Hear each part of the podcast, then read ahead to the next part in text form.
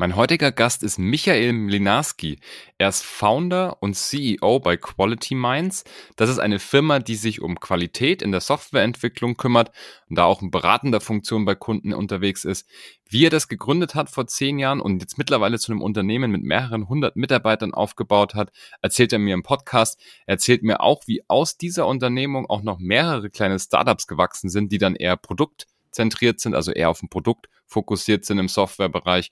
Ja, und alles rund um seinen Tag gibt's natürlich auch wieder im Podcast seine persönlichen Tipps, wie er auch auf Achtsamkeit sehr, sehr, sehr viel Wert legt und auch natürlich auf seine persönliche Gesundheit. Das erfahrt ihr alles im Podcast. Zum Schluss gibt's natürlich noch seine Tipps zum Gründen und auch zur Geschäftsführung. Geh mal rein. Auf geht's. Behind the Sea. Der Atreus Podcast. Ich bin Franz Kugelum, Direktor bei Atreus und im Behind the Sea Podcast blicken wir gemeinsam hinter die Sea-Level-Bühne. Michael, herzlich willkommen im Podcast. Hallo, grüße dich. Schön, dass du heute da bist. Du bist der Founder und CEO bei Quality Minds. Das ist aber gar nicht das einzigste Venture, was du gemacht hast oder machst. Daher erstmal die Frage, stell dich gerne mal selber vor und erklär uns ein bisschen so dein Portfolio an Tätigkeiten. Mhm, gerne. Gut, äh, Michael, knapp oder gerade eben 40 geworden, Informatiker äh, mit Leidenschaft für Unternehmungen unterschiedlichster Art. Genau. Ähm, derzeit bei paar Unternehmungen. Mein Hauptjob ist äh, Geschäftsführer bei der Quality Minds und mhm. dann gibt's noch mal vier an der Anzahl Startups, in denen ich tätig bin, die ich mitgegründet habe und das eine oder andere noch nebenbei, aber da können wir gerne mal tiefer eintauchen, wenn du magst. Sehr cool. Vielleicht fangen wir mit dem, mit dem großen an, Quality Minds, ähm, Software Testing, ähm, ja, Company. Kannst du mal kurz ein bisschen erklären, genauer, was ihr macht? Mhm. Gut, äh, vielleicht mal kurze Vorgeschichte, ohne groß auszuholen. Mhm. Ähm, was ist die Vision der Firma? Warum ist die überhaupt entstanden? Gerne. Wir waren beide mit den Gründern äh, vorher in einem großen Konzern tätig. Das hat alles sehr viel Spaß gemacht mit mhm. all den äh, schönen und den unschönen äh, Seiten des Konzernlebens. Mhm. Wir haben auf jeden Fall gemerkt, irgendwie muss es auch anders gehen, wie eine Firma funktionieren kann und haben den kompletten Fokus der Firma auf den Menschen gelegt, als das, was man heute mit New Work, agile Organisation und Co. lernt. Das ist der, der eine Teil des Namens mit Mainz und der andere Teil des Namens ist der Fokus auf Qualität. Qualität in der Softwareentwicklung, Qualität in Organisation und Co. Genau, das heißt, was wir machen, ist ähm, Dienstleistung, insbesondere Consulting für Softwarequalität in den unterschiedlichsten Varianten mhm. bis hin zu den neuesten äh, Themen wie KI, mhm. äh, als auch äh, Qualität im Sinne von, wie Firmen funktionieren, insbesondere wie lernen Firmen heutzutage. Genau. Und das Ganze seit zehn Jahren mit äh, sehr vielen spannenden Menschen und sehr vielen spannenden Kunden. Sehr, sehr cool. Wie viel seid ihr ungefähr? Wir sind 200 festangestellte Personen und dann haben wir nochmal eine größte Anzahl von externen ähm, Personen, die uns da helfen, nochmal ungefähr 120, also roundabout 350, wenn man das mal zusammenrechnen würde. Wow, nicht schlecht. Sehr, sehr cool. Und ähm, wie, sag ich mal, wie kann ich mir vorstellen, ist es Consulting Services und habt ihr auch ein Produkt? Also habt ihr auch irgendwie Softwareprodukte oder wie sieht es aus? Ich muss grinsen, weil äh, Jein, es ist die wahrscheinlich klassische Beraterantwort auf alles. ähm, ja. In erster Linie sind wir ein äh, Beratungshaus. Das heißt, es ist reines, äh, reine Dienstleistung, es ist auch das mhm. Kerngeschäft. Wir haben aber schon immer seit der Gründung gestrebt nach Produkten. Mhm. Und das Jain bezieht sich darauf, äh, dass wir Produkte mittlerweile in einzelne Ventures ausgelagert haben. Die Schön. beschäftigen sich komplett mit Produktgeschäft. Was wir schon machen, ist, wir haben ein eigenes R&D, in dem wir wirklich auch Produkte bauen. Meistens sind es eher Prototypen für Kunden, die dann gegebenenfalls zu solchen Ventures wandern. Von daher ein klassisches Jain. Ah, verstehe. Okay, dann das ist vielleicht ein ganz guter Übergang auch in die anderen Ventures, in denen du noch so tätig bist. Sind es die, die daraus entstanden ist, oder ist das wieder was komplett anderes? Sowohl als auch. Ähm, um mal ein Produkt zu nennen, wo wir gerade dabei sind, das ganze Branding drumherum aufzubauen, auch als einzelnes äh, einzelnes äh, Produkt oder einzelnes Venture, mhm. ist die Plattform fürs Lernen, nennt sich Quality Learning. Äh, mhm. Das haben wir in der Tat eigens entwickelt und dann eigens auf den Markt gebracht. Die anderen Ventures, die wir jetzt äh, die letzten Jahre gegründet haben, um mal ein paar zu nennen, ist äh, zum Beispiel, wir sind äh, Co-Founder bei Ciara. Ciara mhm. ist ein Startup, Produkt-Startup, zusammen mit dem Potsdam Institut für Klimaforschung, welches sich damit beschäftigt, zeitbezogen in die, in die Zukunft Klimareisen durchzuführen. Also mhm. wie kann man mit im Gamification-Modus mhm. die Klimaszenarien, Klimakatastrophen simulieren, halt aber nicht nur statistische Daten, sondern wirklich im, im realen zwischenmenschlichen Leben. Das ist auch ein Spiel, was man spielen kann. Ähm, das ist okay. das eine Ciara, also Stichwort Nachhaltigkeit und äh, Klimaforschung. Mhm. Das zweite ist äh, Let's Swap. Das ist eine Plattform in der Logistikbranche für Palettentausch. Ein Problem, ah. was irgendwie überall existiert, keiner nur so wirklich gelöst hat. Wir haben da eine ziemlich ausgeklügelte Lösung mit vielen Großen in der Branche, Logistikbranche, wie man diesen Palettentausch verstehe, ähm, verstehe, verstehe, technisch ja. lösen kann. Genau. Und dann mhm. geht's weiter nochmal äh, Bereich Kunst, Snip Invest, ähm, wie man ähm, Bruchteilseigentum in Form von äh, Bildern, also mhm. Gemälden, ähm, ähm, ähm, behandeln kann. Und dann geht es noch weiter in unserer Beteiligung Richtung Biotech und so weiter. Ähm, da geht es auch wieder Richtung KI, DNA-Analysen und so weiter und so fort. Aber alles irgendwo bezogen dann in diesen Ventures rund um Produkte. Da geht es okay. nicht mehr so sehr um Dienstleistung. Ah, sehr interessant. Nochmal kurze Rückfrage zu Ciara. Also das ist das, ist das ein, Spiel, woraus man dann spielerisch lernt quasi, oder? Diese, durch diese Simulationen? Das ist, genau, genau. Also im, im Grunde musst du dir so vorstellen, ähm, wenn derzeit Klimaforschung betrieben wird, dann sind mhm. es meistens Agenten. Das heißt, das sind statistische Modelle, die man halt in die Zukunft simuliert. Was könnte denn passieren, wenn ähm, die Temperaturen steigen, wenn es äh, heftige Unwetter gibt, wenn es, was weiß ich, die mhm. Klimavorhersagen so nicht anders äh, zugegriffen haben. Das mhm. Problem dabei ist halt, wir Menschen agieren relativ chaotisch mhm. und es ist ein komplexes System. Das heißt, die Idee ist, möglichst viele, also das erste zu erreichende Ziel ist, eine Million Spieler zu haben, okay. aus den unterschiedlichen sozialen Schichten, Branchen, ja. Politik, Wirtschaft und so weiter und so fort, die diese Veränderungen spielen. Und dadurch ah. erstellt eine, wird eine Simulation erstellt, die wissenschaftlich fundiert dann wiederum in bestimmte Modelle äh, fließt, die für Endkunden, weiß ich, Versicherungsbranche ah. und Co. auch wieder sehr nützlich sein können, weil das andere Daten sind als die, die wir bis dato statistisch ermittelt haben. Ja, interessant. Okay, sehr, also sehr spannend. Die, ähm, okay, die, den Palettentausch, glaube ich, das ist recht also kann man sich zumindest gut vorstellen. Bei, mhm. ähm, bei Snip Invest kann ich sozusagen dann in Kunst zu einem Teil, zu einem Bruchteil investieren. Also ein bisschen wie Venture Capital gibt es ja auch so, wo man sagen kann, kleinere Tickets genau. und dann teilt man sich das. Okay. Genau, vollkommen. Da an der Stelle eine Anmerkung, weil wenn man jetzt gerade just in diesem Moment auf die Seite snipinvest.de gehen würde, mhm. wir machen ein kleines Pivot gerade, äh, so dass wir uns was alles, ich lerne auch sehr viel, was die Startup-Welt angeht. Ja. Ähm, wir versuchen das Geschäftsmodell jetzt mal noch eine ganz andere Richtung äh, zu schieben. Das heißt, wenn man auf die Seite gehen würde, würden wir das jetzt gerade nicht finden, aber mhm. die Grundidee ist und bleibt, ähm, ich bin in der Lage, als Kundin, Kunde in äh, Gemälde zu investieren, meistens Blue Chip Art, ähm, und wirklich ein Bruchteilseigentum davon zu haben. Mhm. Nicht wie zum Beispiel bei NFT, wo ich einen virtuellen mhm. Anteil habe oder tokenized, aber das ist wirklich rein juristisch auch ein Teil dieses Gemäldes gehört mir. Mhm. Ja?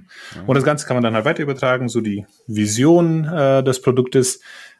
Stell dir vor, das ist alles erdenklich andere, bis hin zu Firmenanteilen und Co. und über diese Plattform einfach lösbar. Mhm. So die, die mittelfristige Vision von dem Startup. Und da sind wir gerade dabei, ein Pivot hinzulegen von mhm. Gemälde auch in andere Branchen. Mal schauen. Ah, ja. ja. Wahnsinn. Also sehr interessantes Portfolio. Ja, jetzt interessiert mich natürlich, äh, wie du da hingekommen bist. Also wie hat sich das ergeben? Du hast vorhin schon kurz erwähnt, du warst im, im Konzern mit allen Höhen und Tiefen sozusagen. Wie, erklär mal, erzähl mal kurz, wo bist du aufgewachsen, Schule gegangen, studiert und mhm. wie hat sich das dann ergeben, dass du das erste Mal gegründet hast?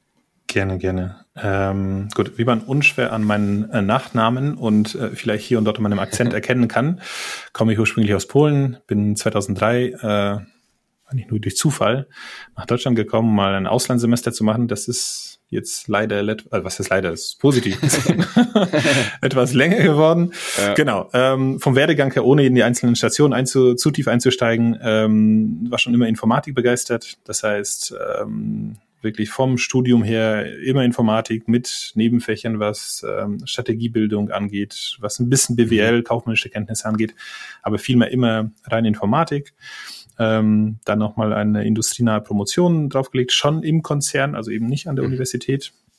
Alles im Bereich Softwareentwicklung. Ähm, und neben diesen fachlichen Ausrichtungen, ne, Begeisterung für Technologie, Informatik, Software, war immer schon dieser Bezug, so, ja, wie, wie kann man denn bestimmte Strategien bauen, um Firmen zu bauen und insbesondere halt irgendwann auch äh, Produktfirmen. Und so ist eins zum anderen gekommen über diese ganze ich würde sagen, relativ klassische Informatik-Laufbahn, mhm. ähm, kam der Bezug zu, okay, vielleicht wäre ich auch in der Lage, mit paar anderen spannenden Menschen was selber zu bauen. Okay. Und dieser Wunsch war schon immer da. Also es war jetzt nicht, nicht, dass es irgendwie plötzlich kam. Ich mhm. glaube nur, der Tipping Point war der, wenn man ähm, zwischen Firmen wechselt und das Jobhopping irgendwann nach ne, ein paar Jahren macht, ja. dann stellt man sich die Frage, macht man das weiter? ja. Oder versuche ich den Weg mal selber zu gehen? Und das war genau dann der Weg vor zehn Jahren zu sagen, okay, jetzt versuchen wir das mal oder versuche ich es für mich erstmals selber zu tun. Genau. Hm, interessant. Und war das dann schon das quasi die Grundidee schon Quality Minds, vielleicht mit noch ein paar Schlenkern drin, dass es dich dann nochmal geidentiert hat? Oder war das das erste was ganz anderes? Ich glaube, das hieß MIT, oder? Ja, das genau, das war so eine so eine Vorstufe, nochmal so ein bisschen eigene Freelancer-Beratung, Softwareentwicklung und Co. Mhm. Ähm, also jetzt könnte man sagen, marketingtechnisch, wenn man so Geschichten erzählt, ne, man könnte ja. so ein bisschen Steve Jobs erzählen, dass es schon immer die Vision war und ja, in der genau. Garage und Co. äh, nee, ähm, also wir haben nicht in der Garage gegründet, sondern im Keller, mehr oder weniger gedanklich in Nürnberg. Wir hatten, wir wussten ziemlich gut, was wir nicht wollen. Also gerade diese, diese Themen wie Politik, wie Bürokratie, wie überladene Prozesse, mhm. was ist ich, zentrale Art der Führung statt dezentrale Systeme und, und, und. Und mhm. weg von diesem, ich habe den Menschen nur als ein KPI in meiner Excel in einer mhm. Zelle, statt wirklich mal mit den Menschen zu agieren, weil das gerade auch alles auf, auf Menschen basiert, das Business, was wir tun. Das heißt, wir hatten eine ganze Wand, vielleicht mal so ein Bild gehabt, wir hatten eine ganze Wand, wo wir ziemlich gut darstellen konnten, was wir nicht wollen. Mhm. Und es gab einen kleinen Beispiel, einen kleinen Abschnitt dieser Wand, der dargestellt hat, was wollen wir denn eigentlich? und äh, damit haben wir gestartet. Das heißt, nein, wir hatten keine ausgeklügelte Vision, Strategie, Businessplan mhm. für die Firma. Wir wussten ein paar Sachen. Wir wussten, wir wollten von der ersten Minute profitabel sein. Mhm. Wir wollten selber gründen, nicht mit irgendwelchen Fremdkapital. Mhm. Wir wussten, dass wir was in der Softwareentwicklung machen wollen, weil es da sehr viel Bedarfe gibt, vor allem was die Qualität angeht. Und mhm. wir wussten, dass wir das Ganze rund um Menschen aufbauen wollen. Und okay. das mit dem unternehmerischen Geschick, mit paar Kontakten, mit ein bisschen Geld, äh, war der Anfang. Ähm, und dann iterativ immer weiterentwickelt. Okay. Wie habt ihr euren ersten Kunden gekriegt? Durch paar Kontakte so oder, oder wie, wie lief das? Wie hat sich das mhm. angebahnt? Genau. Ähm, in der Branche, wo wir herkommen, ne, also IT-Consulting, ist es so, dass natürlich so ziemlich alles basiert darauf auf Beziehungen, die man gut pflegt über die Jahre, wo man sich kennengelernt hat, wo man vielleicht auch bewiesen hat, was man kann in mhm. IT-Projekten. Mhm. Das heißt, wir hatten schon ein ziemlich gutes Netzwerk. Ähm, mhm. Die ersten zwei Kunden, mit denen wir die Deck gestartet haben, von der ersten Minute auf, war zum einen die BMW hier in München, Ah, da hatten wir mhm. schon vorher gute Kontakte und wurden angefragt, ob wir auch anders liefern könnten. Verstehe. Dann war da die gut. Firma zufällig da und das andere, was kaum jemand weiß, ähm, es gibt in Nürnberg äh, bis heute auch einen weiteren großen, äh, den größten Kunden der Quality Minds. Das ist das IT-Systemhaus der Bundesagentur für Arbeit. Und was oh. kaum jemand weiß, ist, dass es die größte IT-Organisation in äh, Zentral- und in Europa die ist mhm. im öffentlichen Dienst. Und da hatten wir auch schon langjährige Beziehungen aus Projekten, wo auch die Möglichkeit bestand, dann erstmals als Subdienstleister und dann nach und nach ähm, selber gelistet bei den großen Namen tätig zu sein. Also lange Rede, kurzer Sinn, um das mal auf den Punkt zu bringen. Mhm. Durch die Connections, die es aus der Vergangenheit hatten, mit den zwei Kunden haben wir gestartet und dann sukzessive weiter ausgebaut. Mhm. Okay. Ja, also sehr interessant, also wie sich das alles so quasi entwickelt und jetzt wieder auch wiederum auch kleine Produkt-Startups äh, sozusagen entstanden sind. Wie kriegst du das alles unter einen Hut? Erklär mal so ein bisschen, wie dein Tag aussieht. Hast du dann so, mhm. weil ich meine, es sind ja, es, es kommen ja To-Dos von allen Seiten sozusagen, auch von den anderen Produkt-Orgas, äh, auch wenn du da vielleicht nicht ganz so tief dann noch, noch drin bist. Erklär mhm. mal so ein bisschen, wie ist dein Tag gestaltet? Ähm, wann stehst du auf? Wie, wie geht's dann weiter? wann, wann bist du im Office? Arbeitest du von zu Hause etc.? Genau, äh, vielleicht zwei Sätze vorab, äh, die mhm. wichtig sind, um diesen Tagesablauf so gut zu verstehen. Ja. Das eine ist, äh, mit der Zeit ist es mir gelungen, vieles von den operativen Themen abzugeben und viel mehr auf die strategischen Themen zu konzentrieren. Sonst mhm. wird das noch weiterhin zu beladen und würde auch nie funktionieren, diese Größenordnung. Das zweite Punkt, der wichtig ist zu wissen, ich habe zwei Kinder und wow, eine Familie. Ja. Äh, dementsprechend äh, ist der Tag natürlich auch nochmal auch daran gekoppelt. Aber wie sieht der Tag aus? Ähm, ich versuche, das klappt nicht immer, gehört ein Stück weit Disziplin dazu, möglichst früh aufzustehen. Das heißt irgendwie sechs oder vor sechs. dann erstmals wirklich versuchen zu sammeln oder ein bisschen Sport, Meditation, sonstiges, ähm, bevor dann der Rest der Familie aufsteht. Mhm. Dann nehme ich mir schon die Zeit, es klappt nicht immer, wenn Geschäftsreisen dazwischen sind, aber ein normaler Ablauf, ähm, die Kiddies in die Schule zu bringen, mit denen zu mhm. frühstücken. Mhm. Dann ist meistens ab 8, 8.30 Uhr spätestens beginnen die ersten Meetings. Die gehen unterschiedlich lang. Also meistens halt ist nur so 18 Uhr, 19 Uhr ungefähr mhm. Ende. Dann lege ich nochmal eine Pause ein mhm. und ähm, versuche da auch wieder, soweit es geht, in der Family da zu sein. Und dann ist meistens so 21, 21.30 wo ich mich dann gerne während der Woche mhm, mhm, hinsetze, um wirklich konzeptionell zu arbeiten. Das ist leider so ein Punkt, an dem ich noch arbeite. Der Tag normalerweise ist gefüllt mit Meetings. Ja. Interne Meetings, Kundenmeetings, in den Startups auch mit Investoren und, und, und. Das heißt, die inhaltliche Arbeit bleibt leider meistens erst am Abend. Hm, okay. Ähm, genau, und dann ist es natürlich nicht zu lange, weil wenn du am nächsten Tag früh aufstehen möchtest, dann, hm. dann ist es schwierig. Eine Regel, die jetzt die letzten Jahre, das, ich würde lügen, wenn ich sagen würde, das heißt, er hat in den ersten Jahren gut funktioniert, mhm. aber in den letzten Jahren schon sehr gut, ist so dieses, dieses heilige Wochenende. So mhm. nach dem Motto, während der Woche gerne auch 16, 18 Stunden manchmal, ja. auch Reisen und alles mögliche, aber Wochenende, ich sag immer, meine Kollegen, Kolleginnen bei Quality Minds wissen das ganz genau. Mhm. Wenn mich am Wochenende jemand anruft, dann muss er wirklich guten Grund haben. Ja, okay. Oder muss etwas anbrennen, sonst ist das Wochenende wirklich komplett anderweitig geblockt. Und das klappt die letzten Jahre, Klammer auf, mhm. deswegen, weil vieles von den Operativen abgegeben ist und es mehr die strategischen Themen sind, Klammer zu. Okay. Genau. Ja, das ist interessant. Aber es klingt natürlich schon, also ultra tough. Ich meine, wenn du in der Früh sehr früh aufstehst und dann bis 19 Uhr oder bis 18.30 Uhr irgendwie arbeitest, dann weiß ich nicht, zwei, drei Stunden Pause und dann nochmal eine Stunde oder eineinhalb oder so. Ja. Ist schon durchgetakteter Tag dann, oder? Gibt es eigentlich keine, keinen Moment, wo du dich fragst, was mache ich jetzt eigentlich? Gut, diese Frage sollte man sich immer stellen. Ja. Was mache ich denn eigentlich? Aber ich, ich sag mal so, mit der Zeit bekommt man so einen Rhythmus. Ne? Ähm, und es ist natürlich auch nicht so, also ich habe zum Glück jetzt, bin sehr froh darüber, seit etwas mehr als einem Jahr eine Assistentin. Mhm. Das heißt, die schaut auch schon zu, dass der Kalender so zwar gut gefüllt ist, wo alles reinpasst, aber dass auch mhm. Pausen dazwischen da sind. Wenn du, das war jetzt natürlich die letzten zwei Jahre, das dazu verleitet, wenn mhm. du komplett nur ein Meeting nach dem anderen hast, keine Pausen dazwischen und dann noch mhm. ja. ohne menschlichen Kontakt, dann ist es schwierig. Ja. Ähm, aber sonst, es ist ein Rhythmus, es ist viel Disziplin und wenn man das schafft, dann fühlt er sich auch, wenn man auch Sachen macht, die einem und anderen Mehrwert bringen, mhm. dann fühlt er sich nicht auch so belastend an, sondern das ist halt eher, du schaust, dass du eine konstante Pace hast und wenn du die Pace hast, ist es super. Okay, verstehe. Ja. Also achtest du dann auch sehr, sag ich mal, auf dein gesundheitliches Befinden, Schlaf, Ernährung und solche Sachen, dass man halt auch einfach performt? Oder ist es sowas, wo du sagst, nee, das habe ich eigentlich eh in mir? Funktioniert so ganz gut, ne? Wäre schön. äh, nee, in der Tat äh, habe ich mich letzten Jahre auch einiges ähm, damit auseinandergesetzt mit den ganzen Themen rund um äh, Mindfulness. Ne? Also wie mhm. kannst du achtsam auf dich selbst agieren und auch dennoch mhm. sehr viel performen. Mhm. Ähm, das heißt, die, die notwendigen Elemente wie Sport, ne? Mhm. ähm, ohne das würde es wahrscheinlich nicht funktionieren, weil du dann zu viel Druck mit den ganzen Themen hast und permanent darüber nachdenkst. Wenn es darum geht, Ernährung, gut, das ist leichter, wenn man einen relativ geregelten Alltag vor Ort hat. Wenn man mhm. reist und Co., dann wird es schon schwieriger. Ja aber es ist ja noch nicht so, dass man jetzt jeden zweiten Tag nur am Reisen ist. Mhm. Und äh, Schlaf, ja.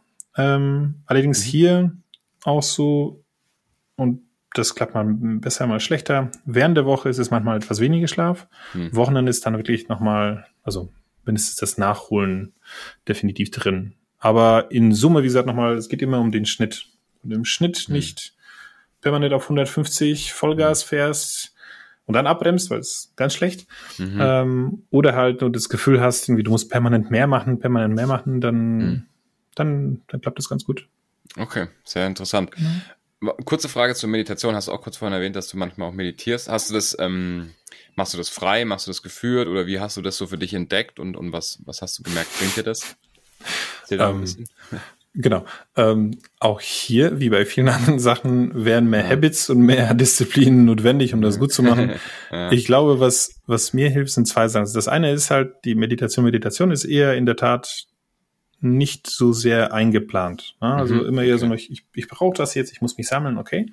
Mhm. Ähm, was sehr viel hilft, und das gehört meiner Meinung nach auch noch in die ganzen, das ganze Thema Achtsamkeit, sind mhm. diese Momente dazwischen. Ne? Also alleine also mal ein bisschen in sich gehen zwischen den vielen Meetings, die man so im Alltag hat. Oder wenn mhm. man, was weiß ich, Auto fährt. Ziemlich einfache Regel für mich. Wenn ich ins Auto reinsetze, ist sehr viel drumherum. Einfach alles ausschalten. Gut, ich, ich fahre jetzt ein Elektroauto, das ist dann noch leiser. Aber dann mindestens so die zehn Minuten, Viertelstunde einfach leise fahren und, mhm. und nicht mit jemandem sprechen, ähm, hilft ja. auch sehr, sich zu sammeln. Von daher, das mhm. ist schon regelmäßig Meditation immer dann, wenn ich das brauche. Also so mhm. wirklich brauche. Mhm. Ähm, wie immer, da geht wahrscheinlich mehr, aber ist für mich der Weg, wo ich sage, das funktioniert ganz gut. Ja, ist interessant.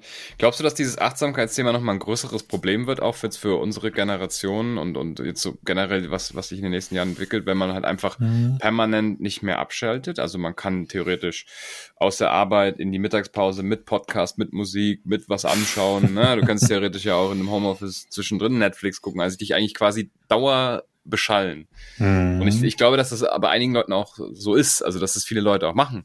Und dann bist du ja quasi gar nicht mehr in diesem, wie du gesagt hast, mal ruhig äh, und nichts machen.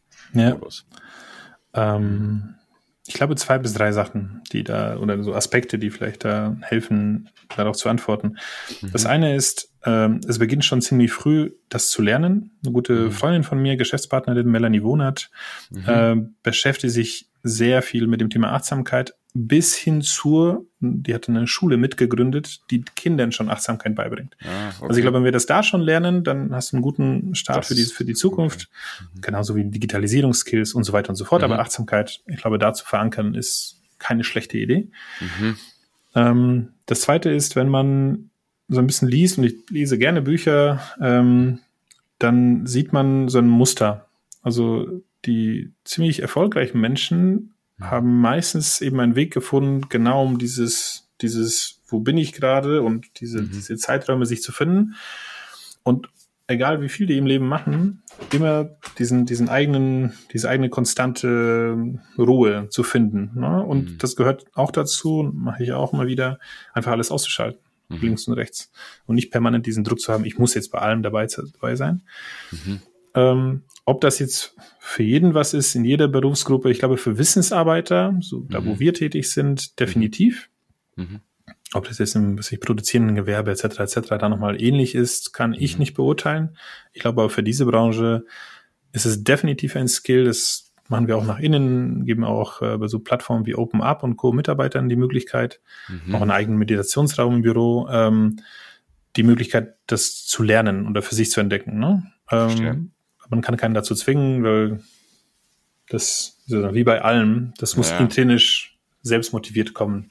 Wow. Hoffentlich nicht dann, wenn es halt mal nicht geklappt hat, äh, Stichwort ne, Überlastung und Co. Mhm. Ähm, deswegen eher präventiv. Mhm. Okay. Ja, interessant.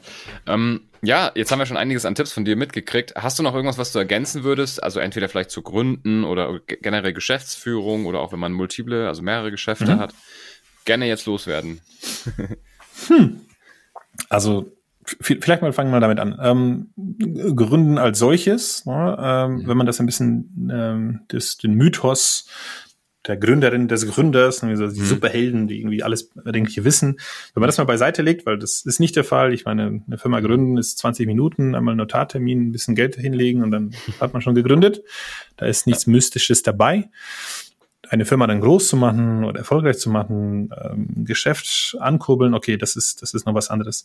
Ich würde jedem raten, der das Gefühl hat, es könnte mir liegen, das mal auszuprobieren. Es gibt auch geschützte Rahmen, es gibt auch Förderprogramme. Wenn man auch schon mal an der Uni anfängt, dann kann man auch da schon mhm. anfangen, sich an das Thema ranzutasten, zu sehen, okay, wo sind die Grenzen? Ist es was für mich? Ist es nicht?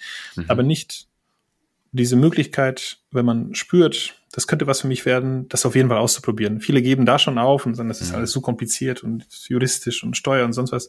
Mhm. Dafür gibt's jede Menge Ressourcen da draußen, jede Menge mhm. Menschen, die auch helfen können. Das ist das mhm. eine. Also Gründen, wenn man das Gefühl danach hat, definitiv ausprobieren.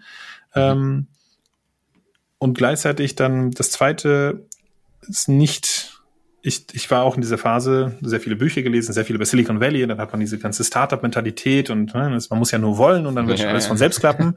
Ja. Und dann ist halt irgendwie die Hälfte, die dann depressiv wird, weil die merken, die Welt funktioniert doch doch anders. Mhm. Ich glaube, man muss dann wiederum in so einem Modus zwischen so einem Booksmart und Street Smart wählen. Also mhm. dieses opportunistische und ich schaue, wie ich das angucke. Gerade am Anfang ist es wichtig, überhaupt zu überleben.